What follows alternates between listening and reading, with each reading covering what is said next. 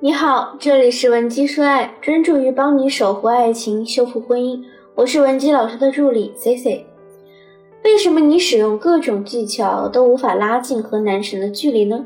我们公司前台的小姐姐 Carrie 昨天一副愁眉苦脸的样子，一问才知道，原来半个月前她跟我说要拿下的那个男神，至今还没有动静。更重要的是，她为了这个男孩子呀，已经使出了浑身解数了，各种招数都往对方身上招呼。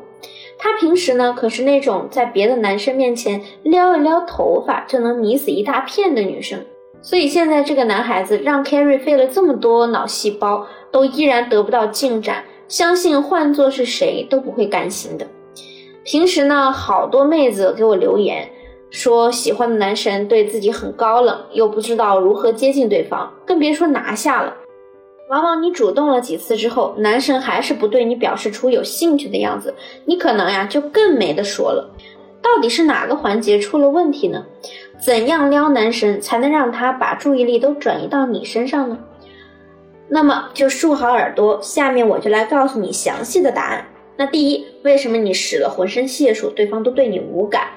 很可能是因为你压根儿就没有对你想要吸引的对象做背调。你知道他是在什么样的成长环境下长大的吗？你又知道他大概的情感经历如何吗？你又知不知道他有什么兴趣爱好？是不是听完这三个问题，突然觉得一脸懵？你可以拿一张纸把这三个问题写下来，然后去填写你知道的答案。如果你发现你都无从下笔，那你要是和我说你用了很多撩汉技巧，对方都对你不感兴趣，简直是再正常不过了。你连人家的兴趣点在哪儿都没 get 到，他对和你的聊天都不感兴趣，还哪能对你这个人感兴趣呢？我不太建议姑娘们盲聊。就是对对方的个人信息完全一片空白，就盲目的下手，把你这些年从各种自媒体上看到的一些小技巧往对方身上用，很浪费时间和精力。而且要是你很容易就撩到他，你会开心吗？难道你不担心他是个很好撩的海王吗？至于背调怎么做，最基础的呢，就是先看朋友圈的内容，还有他各种社交媒体的关注、参与的话题组等等。那想看他是不是一个情场老手，最简单的套路就是以肯定的方式说你的困惑，然后呢观察他的反应。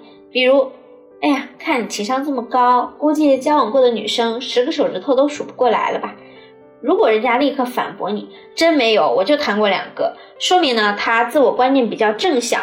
适合作为长则对象来发展。如果他听完你这句话呢，只是笑一笑，或者啊过了很久才跟你说，嗯，还好吧，没那么夸张。那这样的人呢，百分之九十是一个隐藏海王。所以你要是想对他长则，还是要谨慎、谨慎再谨慎的。那第二个问题，为什么要去了解他的成长背景？这对撩汉有何帮助？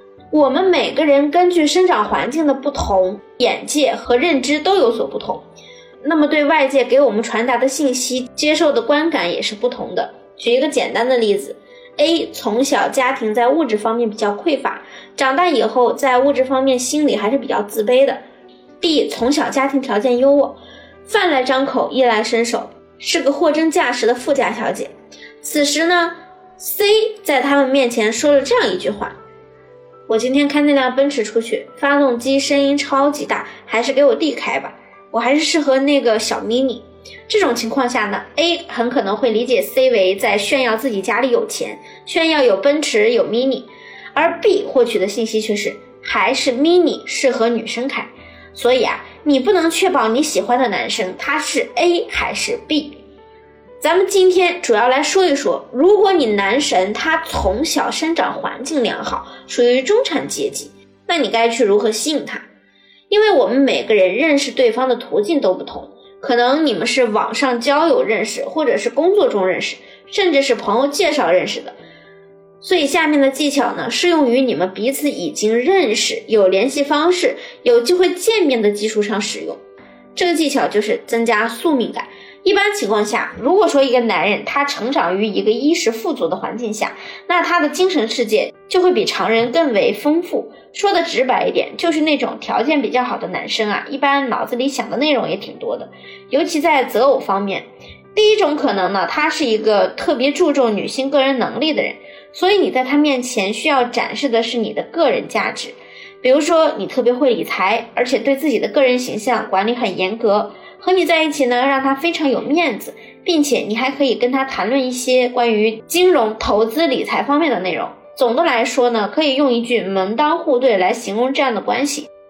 当然，我这里指的门当户对，并不是说你们两个人家世条件一定要相当，而是你起码有能力和他聊得来，每一次都能给他一些新的灵感。就比如这几天股市行情这么好，玩投资的人呢，大部分心情都十分好。那你和他两个人就可以聊一聊，这次在牛市行情中有什么收获，然后你跟他讲一讲自己对下一波行情的预测看法。当然，这个过程中啊，最好你是以一个想听他意见的小迷妹这样的身份来和他聊天，这会让他觉得和你聊天非常舒适。我说过，男人特别注重和一个人相处的舒不舒适，只要他认为和你聊天是愉悦的，你就成功了百分之七十。第二种可能。无所谓女方个人能力的高低，但希望女生和他精神共鸣。我发现很多女孩子都误会了这种中产阶级出身的男孩，觉得人家条件那么好，是不是我要表现的特别优秀才能吸引到他？所以这个时候啊，要针对对方比较重视的那个方面去展示你的优秀。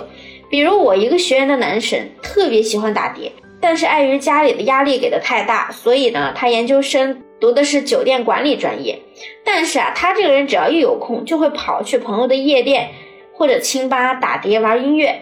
学员这个男神呢，其实谈过两段恋爱，但是都分开了，就是因为他前两任女友啊，其实家庭条件都挺一般的，和他这个小开谈恋爱呢，一下子见识大了许多，知道自己男朋友未来是大酒店的接班人，所以看到男朋友现在居然像个二世祖一样，一有空就往夜店跑。他们就很焦虑，开始督促他要上进。三十岁的人了，别整天想着打碟，还说什么不要辜负他父母之类的话。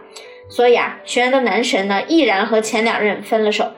那我就让我的这位学员反其道而行之。当男神告诉他，我都有点想放弃玩音乐了，家里人老催着我回去搞事业，学员就说：“那你能给我看看你的手吗？”男神就很好奇，为什么呀？你看吧。学员立刻就星星眼。我觉得这就是一个音乐匠人才会有的手啊，所以啊，不管别人怎么说，我一定支持你到底。他男神啊，立刻就说：“你不觉得我这个年龄爱玩这些很幼稚吗？”学员立刻摇头：“谁说的呀？这么说你的都是不了解你的人。我知道，如果是你啊，一定可以平衡好工作和爱好的。人呢，就是一定要有爱好的，不然生活多无聊。”就是他这番很平常的言论，却打动了他男神的心。两个人聊了半个多月，男神就开始追她。现在呢，两人在一起也好多年了，朋友圈还经常秀恩爱，到处玩。所以啊，任何时候你想吸引谁，起码要对他做一定的背调，再合理的制定大概的吸引方向，才能让你事半功倍。如果你也有感情困惑，想知道如何解决？可以添加我们情感分析师的微信文姬零零五，文姬的小写全拼零零五，发送你的具体问题，我们会针对你的问题给出相应的解决方案。